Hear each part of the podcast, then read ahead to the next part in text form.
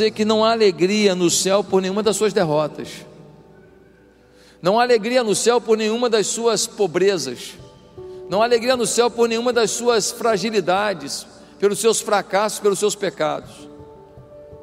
Pastor, mas como é que fica então o sofrimento, a dor, morte, dificuldade? Querido, se estes momentos te levaram a melhorar, se esses momentos te levaram a crescer, se esses momentos te levaram a amar mais a Deus, se esses momentos roubaram a sua vaidade, se esses momentos fizeram você amar mais o próximo, então esses momentos só foram meios, mas o fim que tem a ver com Deus sempre é de sucesso, amor, esperança, paz, alegria, vitória, prosperidade, surpresa e conquista. Portanto, se alguém aqui está vivendo um tempo de dificuldade, de luta, você não está no seu fim, você está no meio. Porque na vida de um cristão, na vida de um servo de Deus, as angústias da vida só são meios para que Deus coloque na nossa vida e nos atinja no coração com os seus propósitos de alegria, esperança, amor, paz, vitória, surpresa, conquista. Nessa noite, eu vim aqui para te falar uma coisa, eu quero que você ouça com muita atenção. Como é que você vai entrar o ano de 2021, hein? Como é que vai ser teu 2021? Você vai entrar do mesmo jeito? Você só veio para mais um culto ou você veio para uma aliança? Você só veio para ver se ia lotar, se ia ficar bonito, se ia ficar legal, ou você veio para uma aliança com Deus? Você tem que saber o que você veio fazer aqui. Queridos, eu vim aqui para te dizer uma coisa muito forte financeiramente, emocionalmente, na família, na vida, na obra que você faz para Deus, em tudo você tem que prosperar. 2021 tem que ser um ano de prosperidade. Ah, eu prospero nisso, mas nisso não. Nisso tá bom, mas nisso tá ruim. Ei, você tem que prosperar de forma holística. Senão uma área de deficiência da tua vida pode roubar toda a tua esperança.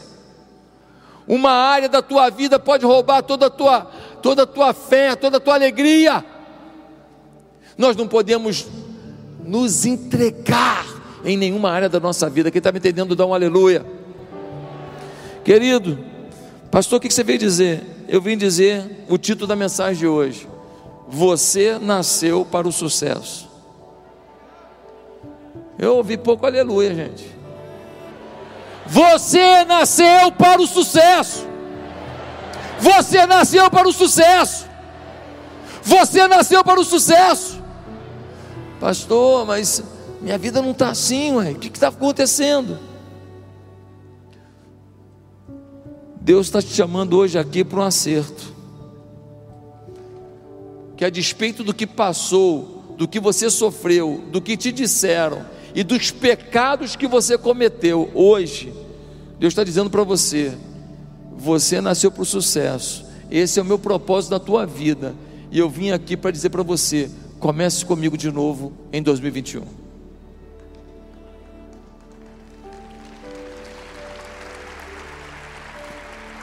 Todo sucesso, se não tem direcionamento de Deus, não é sucesso, é fake news.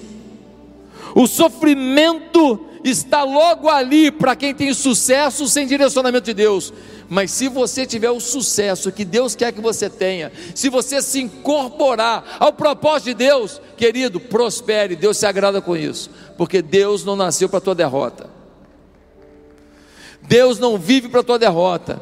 Você não nasceu para tua derrota. Você nasceu para uma vida segundo aquele que te alcançou, que te amou, que mandou seu filho ao mundo. Agora tem uma pessoa na Bíblia que me encanta muito porque esse camarada foi próspero, vitorioso nas batalhas, financeiramente, na gestão do reino, em tudo que ele fazia. E depois de uma trajetória com erros também, porque ele era humano, no final da vida de Davi, o grande rei Davi, o maior rei de Israel, Deus vai definir ele e define ele assim: um homem segundo o meu coração. O cara tem uma trajetória e a definição final da vida dele, desse cara próspero, desse cara empreendedor, vitorioso, conquistador, que tinha defeitos, que teve limitações, que teve sofrimentos. O final da vida dele, Deus fala: esse é um homem segundo o meu coração. Não é um sonho de consumo da gente? A gente avançar na vida, prosperar, a gente conquistar, a gente empreender, a gente vencer, a nossa família estar tá unida, ter paz na nossa casa a gente pagar nossas contas, a gente ajudar outras pessoas, a gente servir a Deus, a gente ter alegria no coração, ter paz, a depressão passar longe da gente. E no final de tudo, ainda ser do jeito que Deus planejou, e Ele dizer: Olha, é um homem, é uma mulher, segundo o meu coração, não é maravilhoso? Pois na vida de Davi nós temos as dicas para a gente viver essa vida. E eu quero responder a seguinte pergunta: câmeras em mim. Como viver a vida abençoada que Deus quer que você viva? Como viver a vida abençoada que Deus quer que você viva? Quem quer saber, diga eu. Então, primeiro ponto: como viver a vida abençoada que Deus quer que você viva? Primeiro, faça com excelência tudo o que tiver que fazer. A partir de hoje, mais ou menos meia boca o que deu para fazer, essas frases não podem mais participar da tua vida. Essas frases você vai deixar hoje aqui na arena, vamos queimar no altar. A partir de hoje, o teu nome é João Excelência, Marcelo Excelência, Patrícia Excelência, Maria Excelência, é teu sobrenome. Pastor, por que isso? Dá uma olhada em Davi. Dá uma olhada em Davi. Quando Samuel foi na casa de Jessé, lá no capítulo 16 de 1 Samuel. Ele chega na casa de Jessé, o Jessé tem lá um monte de filho, e ele só mostra sete filhos para Samuel, que é o sacerdote, vai ungir o novo rei de Israel, porque Deus recusou Saul. E aí sete filhos passam e Deus rejeita os sete. Aí olha o que acontece no versículo 11, 1 Samuel 16, 11. Perguntou Samuel a Jessé: Acabaram-se os teus filhos? Ele respondeu: Ainda falta o mais moço, que está apacentando as ovelhas. O que, que o cara estava fazendo? Trabalhando. Sete filhos parados. E o caçulinha ralando, ralando. Estava trabalhando. Aí, ele aparece, o Samuel bota a mão sobre ele, derrama o azeite sobre ele, unge o Davi e diz: Olha, você vai ser rei. Beleza, sabe o que ele faz? Ele volta a trabalhar, vai cuidar do rebanho do pai dele. Eu pensei que ele ia passar na gráfica e fazer o cartão: Davi, rei de Israel. Mas não, ele não trocou o Facebook dele, dizendo: Olha, rei de Israel. Não, ele continuou o mesmo. Ele vai para o trabalho. Aí o rei Saul está atormentado por um espírito maligno. E aí ele precisa de alguém que toque harpa para ele muito bem. Quem é o melhor músico da cidade? Quem é o melhor músico do reino? Davi. Olha o que vai dizer o versículo 18. Então respondeu um dos moços e disse: Conheço um filho de Jessé, o belemita, que sabe tocar e é forte e valente, homem de guerra, sabe falar bem, tem boa aparência e o Senhor está com ele. Meu Deus, olha a definição que deram do Davi: o cara é bom de briga, bom guerreiro, o cara é o melhor músico, o cara fala bem, boa aparência, o cara cuida da saúde e Deus ainda é com ele. O cara é excelente em tudo, é bom em tudo, tudo que ele pega, ele faz bem feito. Aí o, da, o, o rei Saul depois coloca ele como general, ele ganha todas as batalhas. Passou na reta, ele ganha, ele vence, ele empreende. Quando Davi se apresentou para Saul, dizendo: Olha, eu vou enfrentar o Golias, no capítulo 17. O Golias está aí afrontando o povo, eu vou enfrentar o Golias.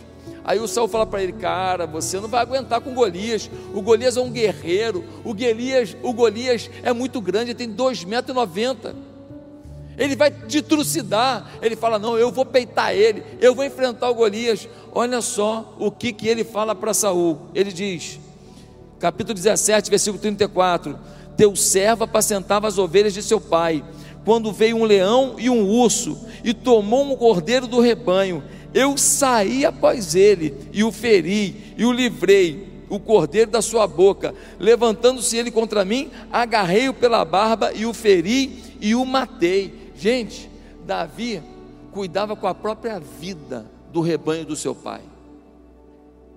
Pensa no funcionário mais dedicado, pensa no empregador mais dedicado, pensa no empresário mais dedicado, pensa no líder de célula mais dedicado, pensa no supervisor mais dedicado, pensa no pastor mais dedicado, pensa no obreiro mais dedicado, pensa na mãe mais dedicada, no pai mais dedicado, é Davi. Nesse momento da vida dele, ele é isso, depois ele vai ter uns percalços. Depois ele vai esquecer alguns detalhes. E depois ele se ajusta com Deus mas ele é excelente em tudo. Essa semana eu fui com um grupo de pastores e funcionários da igreja num restaurante. Chegou lá, estava tendo uma comemoração de final de ano. Tinha uma irmã da nossa igreja, acho que ela está por aqui hoje. E aí ela me levou lá na mesa para eu falar para os amigos dela de trabalho. O chefe dela virou e falou assim: ela já trabalha comigo há mais de 20 anos. Ela que cuida do meu financeiro. Ela que cuida de tudo lá. Em outras palavras, está dizendo: ó, está aqui uma pessoa excelente, a da sua igreja, ela é excelente, ela trabalha com excelência, ela cuida do meu dinheiro há 20 anos, eu confio nela. Não é maravilhoso quando a gente escuta o testemunho de alguém que é excelente no que faz? Vinte e tantos anos que ela está lá fazendo o seu trabalho. Gente, muitos aqui têm que admitir: você não tem sido excelente. Você não é excelente pai, não procura melhorar. Você não está sendo excelente mãe, não procura melhorar.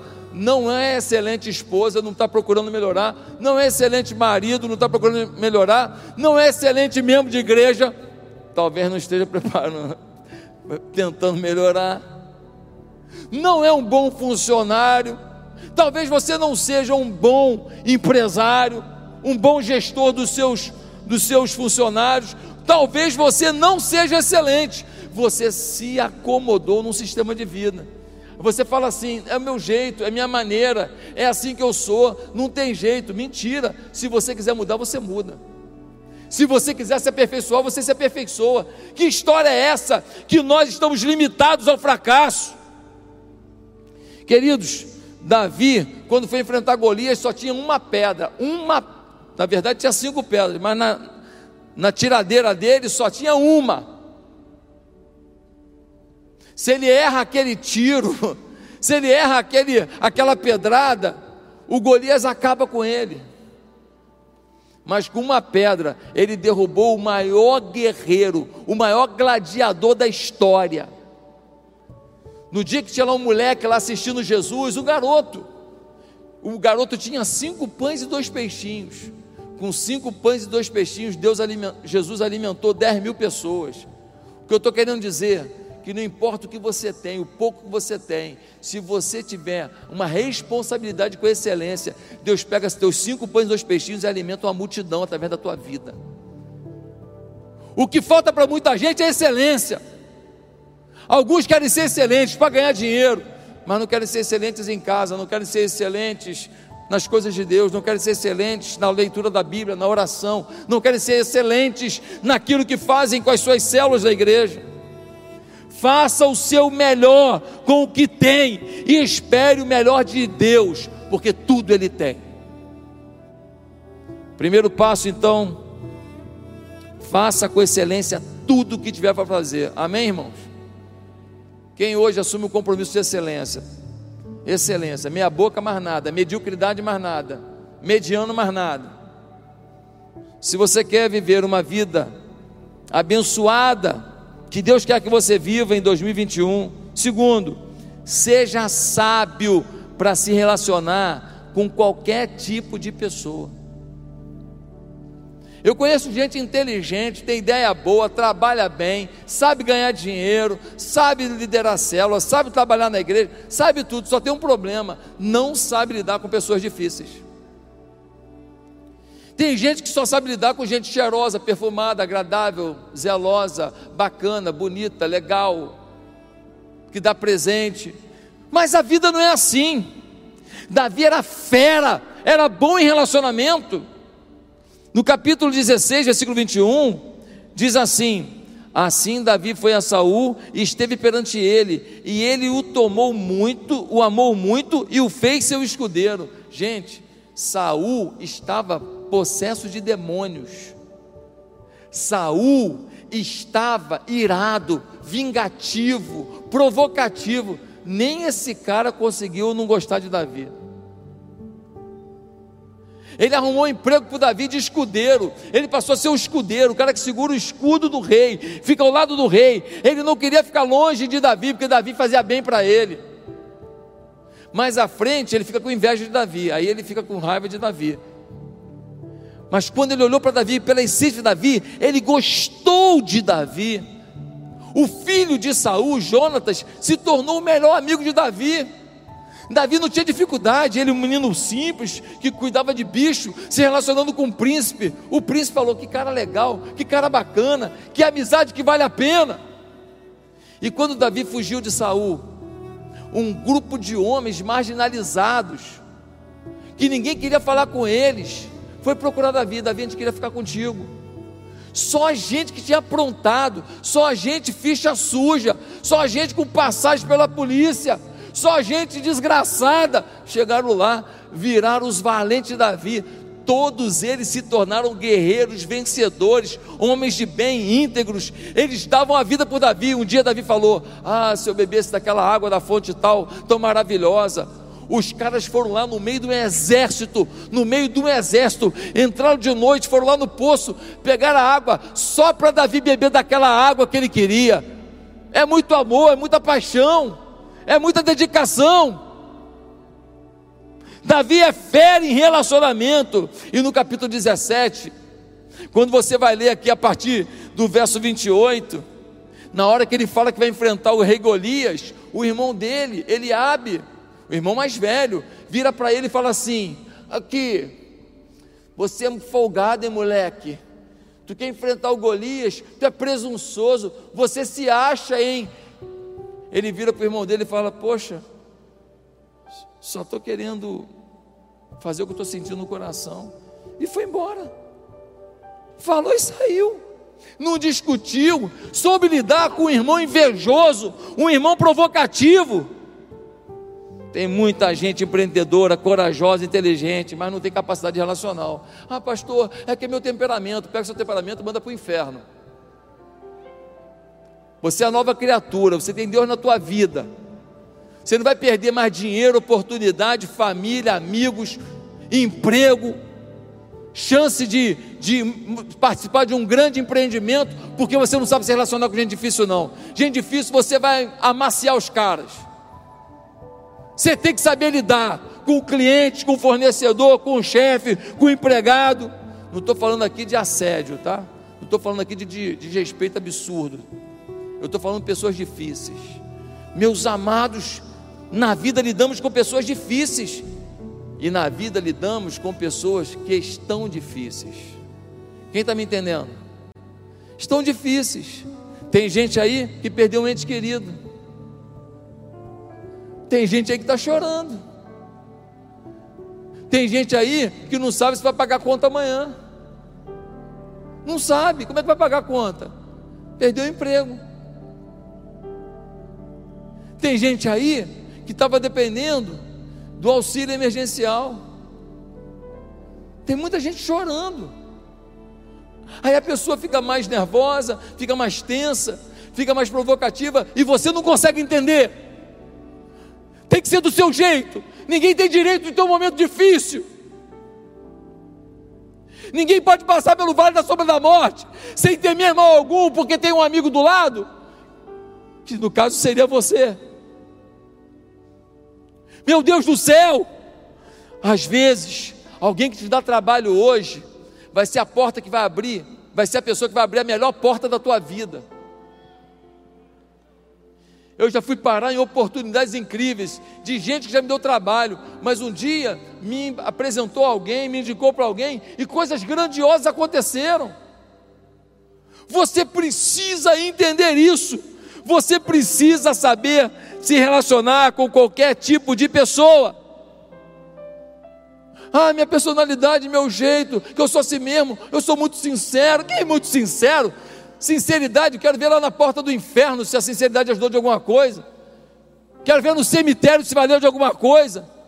Tem que ser inteligente, aprender a lidar com gente difícil, gente boa, gente legal, gente que não é legal, gente mentirosa, até com gente ruim, tem que saber lidar. Claro que aqui não tem ninguém ruim, claro, claro. Terceiro lugar, você quer viver a vida abençoada que Deus quer que você viva? Quem quer? Terceiro, esteja atento aos desafios que vão mudar a sua vida por completo. Esteja atento aos desafios que vão mudar a sua vida por completo. Em 2021, vai passar perto de você oportunidades que podem dar um, uma virada de chave na sua vida, na sua história, nos seus negócios, nas suas finanças, na sua família, no seu patamar, na sua influência. Pastor, por que, que você está dizendo isso? Porque Deus o tempo inteiro gera oportunidade, Ele é um Deus de oportunidades, Ele é um Deus de de repente. Queridos, Davi foi mandado pelo seu pai lá no vale de Elá. Chegou no vale de Elá, capítulo 17. Os irmãos dele estavam lá como soldados para enfrentar os filisteus. Aqui é o vale de Elá, de um lado da montanha estão os filisteus, do outro lado estava o povo de Israel. Só que tinha um gigante que descia da montanha no vale de Elá, descia e falava assim: Não tem homem Israel, não. Venham me enfrentar um soldado de vocês. Eu luto contra um. Se eu vencer vocês, serão todos nossos escravos. Se o soldado de vocês me vencer, todos nós seremos seus escravos. Ele fazia isso duas vezes por dia. O Davi foi lá para levar uma comida para os irmãos dele, para ver se os irmãos dele estavam bons se estava tudo bem com eles. O pai dele mandou eles lá. Ele foi lá, quando ele chegou lá, ele começou a ouvir uns gritos. Ele foi lá ver. Quando ele foi ver, ele viu o Golias, um cara de 2,90m, a Bíblia diz, gigante, já acharam carcaça de gente desse tamanho, naquela região. E esse cara enorme, dizendo: Ei, o Deus de vocês não está com nada, vocês não podem nada, eu sou o Golias, vem me encarar se é homem. O sangue do Davi subiu, mas ele ficou na dele. De repente alguém fala assim: Ó, olha o versículo 25. 1 Samuel 17, 25. E diziam uns aos outros: Vistes aquele homem que subiu? Pois subiu para afrontar Israel. E a quem o matar, olha isso, o rei o cumulará de grandes riquezas e lhe dará por mulher a filha, e a casa de seu pai isentará de impostos Israel. Então falou Davi aos homens que estavam consigo, dizendo: Que farão aquele homem que feria este filisteu e tirar a afronta de sobre Israel? Quem é, pois, esse incircunciso filisteu para afrontar os exércitos do Deus vivo? E o povo lhe repetiu as mesmas palavras, dizendo: Assim farão ao homem que o ferir. Queridos, aqui tem uma grande chave, preste atenção. O Davi está indignado com as palavras do Golias, mas ele não perguntou o nome do Golias, não perguntou a nacionalidade do Golias, a família do Golias, ele não perguntou o que, que Golias falou contra Deus, não, ele perguntou: vem cá, qual é o prêmio mesmo, hein? Qual é a recompensa? E ele perguntou duas vezes. Falaram, depois ele perguntou de novo. Você lendo o texto, você vai ver. Duas vezes, qual é a recompensa mesmo? Eu falo assim: é minha chance. Vou mudar de fase. Eu vou ganhar uma grana, vou casar com a filha do rei. E ainda nunca mais pago imposto, nem eu, nem minha família. Eu quero. Já estou com raiva desse gigante mesmo. Já sei que Deus quer acabar com isso mesmo. E ainda tem prêmio, é comigo mesmo. Ei, bota na tua cabeça. Desafios vão passar à tua frente, ministerialmente, financeiramente, na sua família. E esses desafios, quando passam, se você estiver atento, você vai poder aceitá-los. Ei, visão tem a ver com desafio. Se não há desafio, não é visão. Visão sempre envolve algum preço, alguma luta, alguma conquista a ser implementada, sempre envolve algum esforço, algum risco. Toda recompensa envolve desafio. Enfrentar gigantes não é a melhor coisa do mundo, não.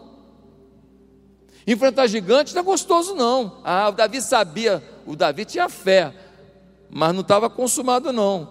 Ele ia ter que ir para a arena. Meus queridos irmãos, um dia Deus pediu que eu deixasse alguns sonhos, sonhos pessoais. Um dia Deus pediu para eu não fazer a minha carreira, para eu não fazer a minha vontade.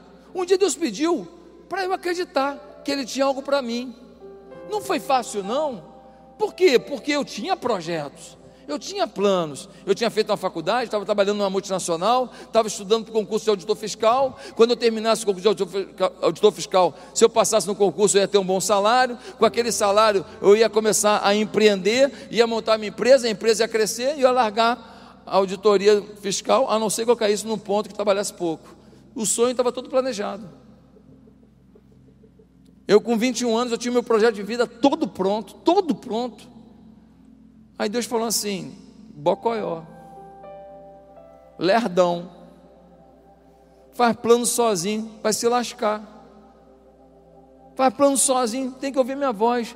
Aí você fala para mim: e aí, pastor? Estou aqui, olhando para essa multidão.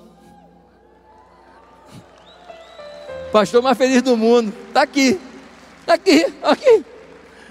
Estou aqui, feliz, sonhando com você, tirando gente da Cracolândia, ajudando família, vendo casal restaurado, vendo criança tendo esperança de vida, vendo gente que estava com fome comendo, porque nós estamos juntos. Nada desse mundo me daria essa alegria. Os desafios vão passar perto de você. Tenha coragem. Para de ser frouxo. Acredite no teu Deus. Os desafios passarão perto de você. Assuma o seu posicionamento de filho de Deus e vá para cima do seu desafio. Esse ano é um ano de desafios, mas de vitória, de conquista e de mudança de fase da nossa vida. Eu posso dizer de todo o coração que muita gente aqui ainda não está vivendo os desafios novos, sabe por quê? Vou te falar por quê porque você está preso no passado. Você está agarrado no passado. Você ainda fica olhando que te abusaram. Você fica olhando que te maltrataram. Fica olhando que você traiu, que você mentiu, que você roubou. Você ainda está desacreditado do perdão de Deus. Eu queria te fazer um pedido nessa noite. Pelo amor de Deus Pare de viver o passado, olhe para frente, faça como Paulo, deixando as coisas que para trás ficam. Eu olho para o alvo, que é Cristo Jesus, e eu prossigo na minha caminhada. O passado ficou, os teus pecados ficaram. O que você errou, ah, eu transei demais, eu menti demais, eu roubei demais, eu traí demais, eu menti. É, dane-se o que você fez. O sangue de Jesus veio e lavou lavou, limpou. O sangue de Jesus é poderoso e está dizendo para você: vou te mandar desafio, aceite. Em quarto lugar, e não esqueça de fazer o aplicativo, hein? Quando ficar bilionário com esse aplicativo, constrói umas três creches para a gente aí. Em quarto lugar, você quer viver uma vida abençoada que Deus planejou para você? Planeje estratégias para cada desafio. Planeje estratégias. Pastor, eu fiz igualzinho fulano fez. E a minha vida não deu certo. Claro, aquela estratégia é do fulano, não é tua. Eu ouvi a opinião de todo mundo, fiz do jeito que eles falaram, e aí não deu certo. Claro, você ouviu todo mundo, só não ouviu o Deus que fala contigo. Você não estava com paz nenhuma no coração, querido. Hoje, esse evento aqui, você acha que foi, foi uma coisa fácil fazer um evento desse? O custo desse evento? Mas pensa no negócio de paz. Eu vim aqui, olhei a arena, tal, vim aqui, fiz uns vídeos, não voltei mais. Cheguei hoje aqui na hora. Aí uma irmãzinha aí me mandou agora há pouco ali um, um, uma mensagem. Obrigado por ser maluco. Obrigado, você, mano. Eu maluco não, eu sei a equipe que a gente tem. Só fera. Olha o louvor que a gente teve aqui hoje. Olha a organização. Olha a tranquilidade. Nós temos um povo poderoso aqui, gente. Você é parte de uma família poderosa. Eu não tenho medo, não. Vamos lá, pô. Vamos mexer a arena e enchemos mesmo. Para a glória do nosso Deus. Meus amados irmãos, olha o versículo de. Olha só o que acontece quando Davi vai lutar com Golias. Ele vai lutar com Golias. Aí o Saul fala: Vai lutar? Então tá. Olha a dica que ele dá capítulo 17, versículo 38. Saul vestiu a Davi da sua armadura, ele pôs sobre a cabeça um capacete de bronze e vestiu de uma couraça. Davi cingiu a espada sobre a armadura e experimentou andar, pois jamais havia usado. Então disse Davi a Saul: Não posso andar com essa armadura sua, pois nunca usei. E Davi tirou aquilo de sobre si, tomou o seu cajado, que ele estava acostumado, na mão, e escolheu para si cinco pedras, cinco pedras lisas, do ribeiro e as pôs no alforje de pastor que trazia saber. E lançando mão da sua funda, foi-se chegando ao filisteu. Olha que coisa incrível. Davi tem uma proposta do rei. Usa minha armadura, usa minha espada de rei, usa meu material de rei, é tudo de primeira. Ele tenta, tentou e falou: nem a minha. Davi vai lá, pega lá uma funda e cinco pedrinhas do lado do rio. Ele está acostumado a jogar pedra. Ele joga pedra em raposa, joga pedra em bicho que quer comer o rebanho do pai dele. Ele vai lá, pega as pedras todas, ele coloca lá cinco as pedrinhas e vai para cima do filisteu, usando a estratégia dele. Mas a estratégia não era só a arma certa, não. A estratégia também era o jeito certo. O texto vai dizer, mais à frente, você começa a ler aqui, que Davi ele foi em cima de Golias e o Golias falou assim: O que, que esse moleque está vindo aqui com pedrinha na mão, com pedaço de pau na mão? Ô moleque, eu vou te arrebentar. E o Davi está vindo aqui com a pedra na mão, a funda na mão. E o Davi vindo andando e o cara desdenhando o Davi. Então o Davi corre em direção ao Golias. Ele corre em direção ao Golias. E quando ele corre em direção ao Golias, o Golias fica meio que assustado, meio que paralisado. Foram cinco segundos de paralisia para tomar a pedrada fatal. Era tudo que Davi precisava, de uma testa desse tamanho, 2,90m, pensa na testa. De uma testa desse tamanho, paralisada. Ele gira e. E a pedra entra na fronte do Golias. E o Golias cai ao chão. E ele corta a cabeça do Golias. Queridos, um grave problema na vida das pessoas é o sistema de vida sem planejamento. É não planejar a arma certa, nem a forma certa de usar a arma. Deus pode dar uma reviravolta na sua vida, mas você precisa, precisa planejar. Queria fazer umas perguntas para você rapidinho. Sabe qual é a pergunta? O que você vai fazer para amar mais sua mulher? O que você vai fazer para amar mais seu marido?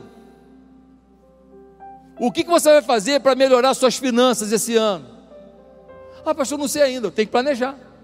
O que você vai fazer para ser um crente fiel nessa igreja? O que você vai fazer para liderar e pastorear pessoas? Abrir uma célula na sua casa e cuidar de gente? O que você vai fazer para ganhar sua família para Jesus? Sua vizinhança para Jesus, seus amigos para Jesus?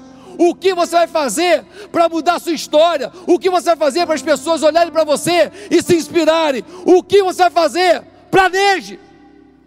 Pega o dia primeiro, dá uma dormida, acorda, come aquele resto de peru lá do Natal, come uma rabanada gelada que tu congelou, e depois planeje, planeje vida espiritual. Você vai ganhar hoje, no final do culto, um lugar para escrever suas metas. Escreva metas claras, defina os seus propósitos, vá atrás deles. Não aceite nada inferior à excelência na sua vida mas planeje.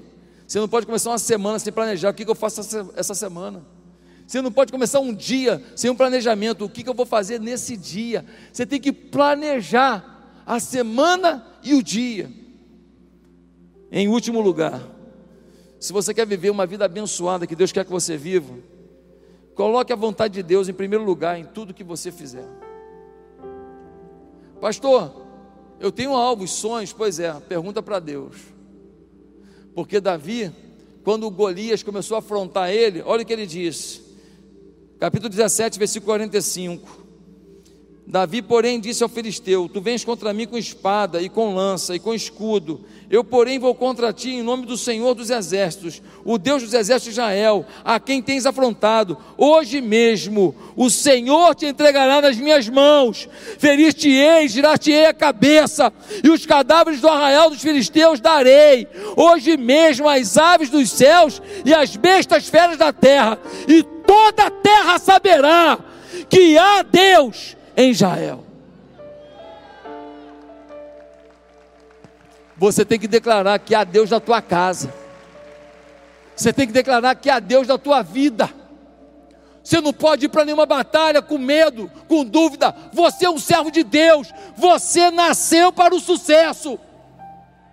Você não pode se contentar com nenhuma área da tua vida fragilizada. Você tem que acreditar que o melhor ano da tua vida começou hoje. Hoje começou a melhor história que você vai escrever. O melhor, a melhor canção que você vai cantar, o melhor poema que você vai declamar. Hoje Deus vai te dar a melhor empresa que você sonhou. Você precisa tomar posse. Mas você precisa fazer para Deus. Se Deus perceber que é para a tua vaidade, que é só para o teu benzinho, que é só para a tua vitóriazinha, não faz sentido. Deus não quer participar de uma história em que você tenha sucesso, conquista e se torne uma pessoa pior. Deus quer participar de uma história que você avança, cresce, empreende, avança. E no final você diz assim: a Deus toda a honra e toda a glória. Mas de verdade, de coração. Porque o Davi ouviu: esse é um homem segundo o meu coração. Pega a tua empresa, faz Deus de teu sócio.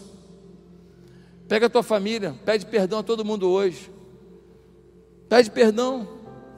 Se ajoelha lá na tua sala, pede perdão, pede ajuda. Vai na tua empresa, pede perdão aos teus funcionários.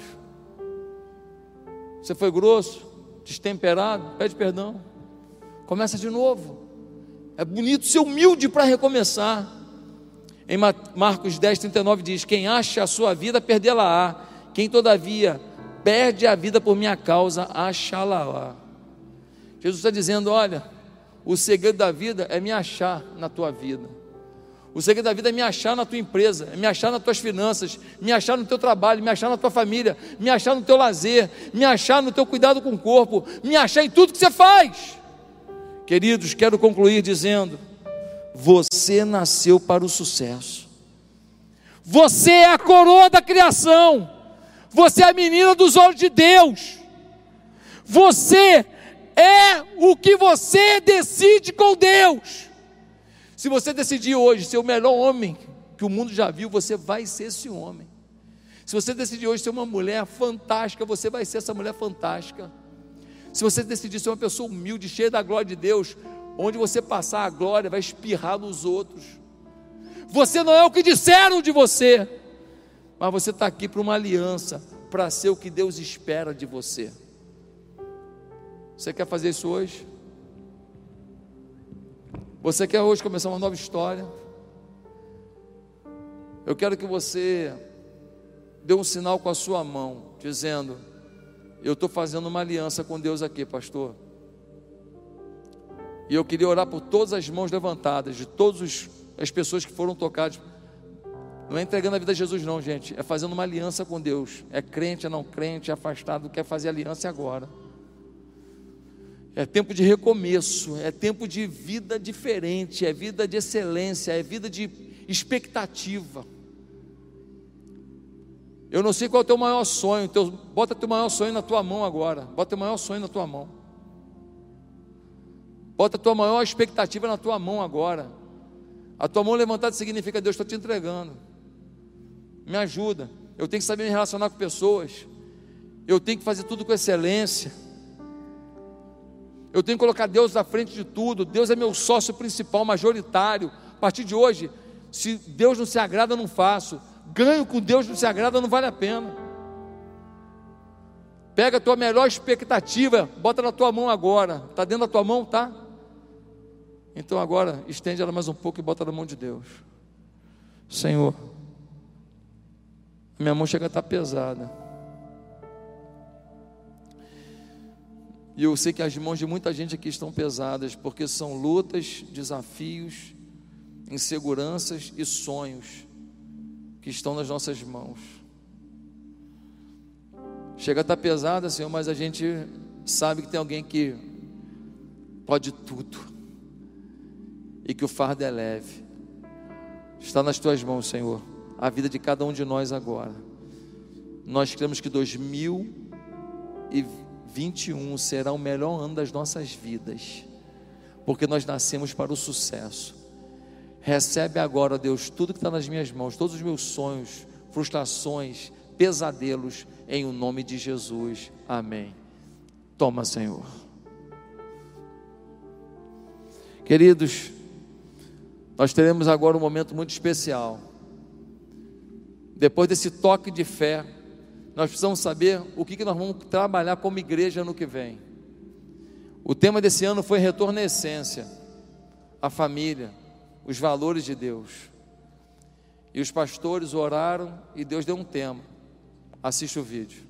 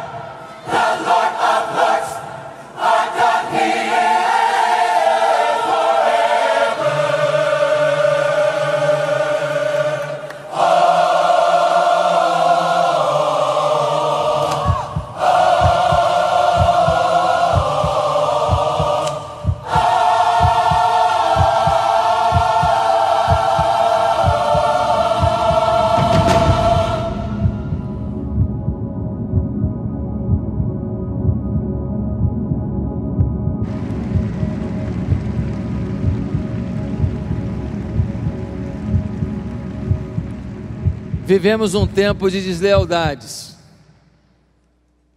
um tempo em que a deslealdade toma família, pais se voltam contra filhos, filhos contra pais, maridos contra esposas, esposas contra maridos, um tempo de deslealdade na igreja, pessoas que andam com a igreja, mas não têm o compromisso que deveriam ter o afeto que deveriam ter. Vivemos um tempo de deslealdade em tudo quanto é área da nossa vida. E o que Deus colocou no nosso coração como tema para esse ano é semeando a lealdade.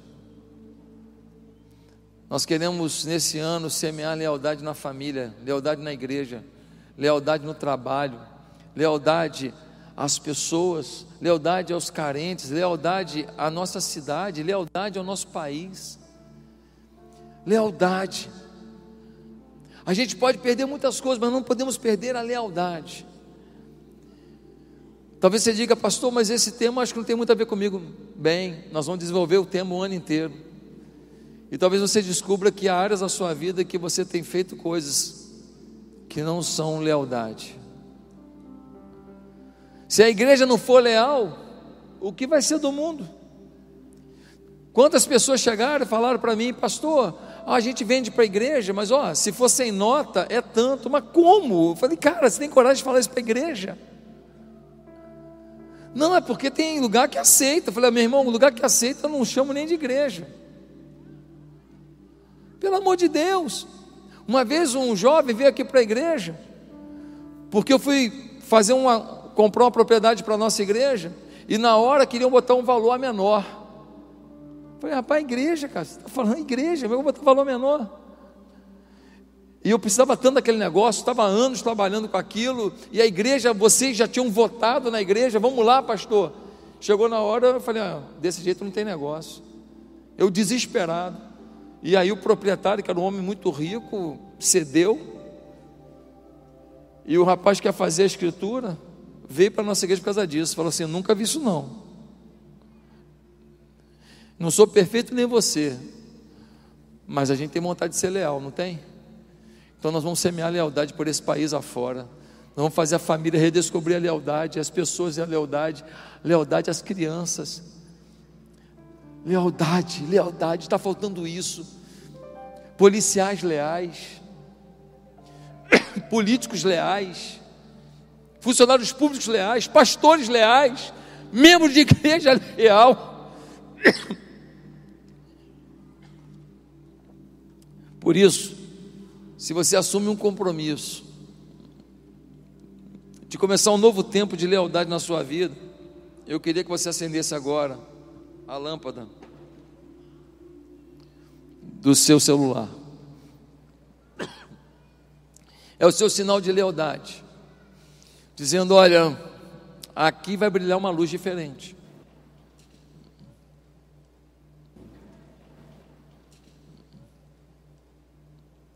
Aqui a lealdade vai fulminar toda revanche contra a lealdade.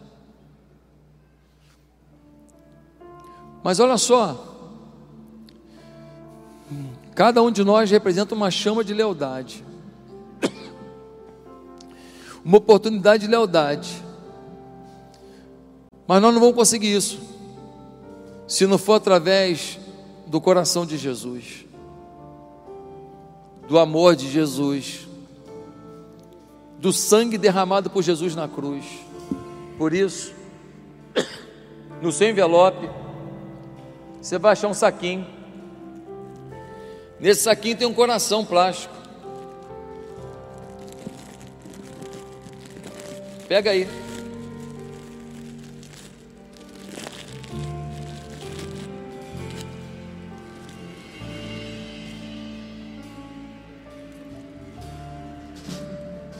Nós vamos fazer ficar vermelho.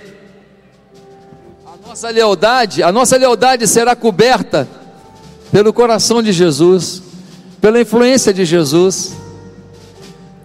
Vamos tornar vermelho esse ambiente. A nossa luz está por debaixo da luz maior, a luz do amor do nosso Deus. É através dele que cada cantinho, que cada vida sai do branco para o vermelho. Não é lindo? Corações que piscam, corações de esperança corações pulsando por uma vida mais leal, leal ao próximo, leal a Deus, leal a si mesmo. Alguns têm sido desleais consigo mesmos, não se veem como deveriam se ver, não se respeitam, aceitam desmandos, aceitam provocações. Hoje, a lealdade chegou, mas ela chegou coberta pelo coração de Cristo. Olha que cena linda. Dá uma olhada ao teu redor. A luz do Evangelho chegou. A luz do poder de Deus chegou. A luz da lealdade tomou o Brasil. A partir dessa igreja, Santo Deus, nós clamamos que a lealdade tome cada família dessa igreja, tome cada vida dessa igreja, tome cada vida brasileira através dessa igreja, que sejamos influência para a nação e que possamos semear lealdade na política, nos esportes, nas artes, nas televisões, nas rádios, nas ruas, nas escolas, nas faculdades. Lealdade, Senhor, Lealdade, Senhor. Nos entrega, Senhor. A chance de fazer o nosso Brasil melhor. Em nome de Jesus. Nos dá um coração leal, Deus. Um coração tão leal que a gente não peça esforços para mudar a nossa casa, para mudar a nossa rua, mudar a nossa cidade, mudar nosso país. Senhor, que as crianças encontrem um país mais leal, um país mais justo, um país onde as pessoas têm oportunidade, onde todos são iguais, independente da sua situação financeira, racial ou qualquer coisa. Somos teu povo, tua gente. Senhor, semeia lealdade em nós e semeia lealdade a partir de nós. Em nome de Jesus. Amém e amém. Você pode dar uma salva de palmas para o nosso Deus? Vamos orar? Senhor, nós precisamos de um ano fantástico, de um ano poderoso, de um ano de temor ao Senhor e de fé. Nós precisamos de um ano de milagres. E nós precisamos de um ano de muita lealdade e justiça no nosso coração. Sem ti não vai dar, Senhor. Por isso, vem com o teu espírito agora. Vem com o teu poder agora. Ouve o coração e o clamor de cada pessoa nessa arena e de cada pessoa que compõe essa família atitude e de cada família evangélica, e cada família cristã, e cada família que tem temor a Deus espalhado por toda a nação e por todo o mundo. Deus nos dá um ano de vitórias. Arranca essa pandemia do nosso mundo. Extermina, ó Deus, esse vírus. Que as autoridades tenham sucesso para livrar o povo da morte. Senhor, que a gente tenha crianças na escola, que a gente tenha pais e filhos conversando, se amando, marido e mulher se apaixonando mais ainda, que a gente tenha, ó Deus, lealdade em todos os empreendimentos humanos, no esporte, nas artes, na televisão, jornalismo, em tudo. Muda a esfera de vida da nossa pátria do nosso Brasil. Empreendedores aqui empreendam como nunca, ganhem dinheiro como nunca e sejam generosos como nunca. Que novos negócios surjam a partir desse dia aqui. Que o perdão seja a palavra de ordem em cada família aqui. Que cada marido aqui olhe para sua mulher e um desejo por ela que nunca teve. Cada mulher olhe para seu marido e diga: Esse é o homem da minha vida. E tem um desejo por ele que nunca teve cada filho olhe para os seus pais e os ame do jeito que são, imperfeitos. Que cada pai olhe para os seus filhos e os ame, imperfeitos. Deus, 2021 será o melhor ano da nossa vida, nós cremos. Um ano em que a paz vai reinar. E toda tragédia, decepção, depressão, ansiedade passará longe da nossa tenda. Coloca nos umbrais das nossas casas a tua glória. Nos dá o melhor ano da nossa história. Nós jogamos isso no nome de Jesus. Amém e amém. 10, 9, 8, 7, quatro, três, dois, um.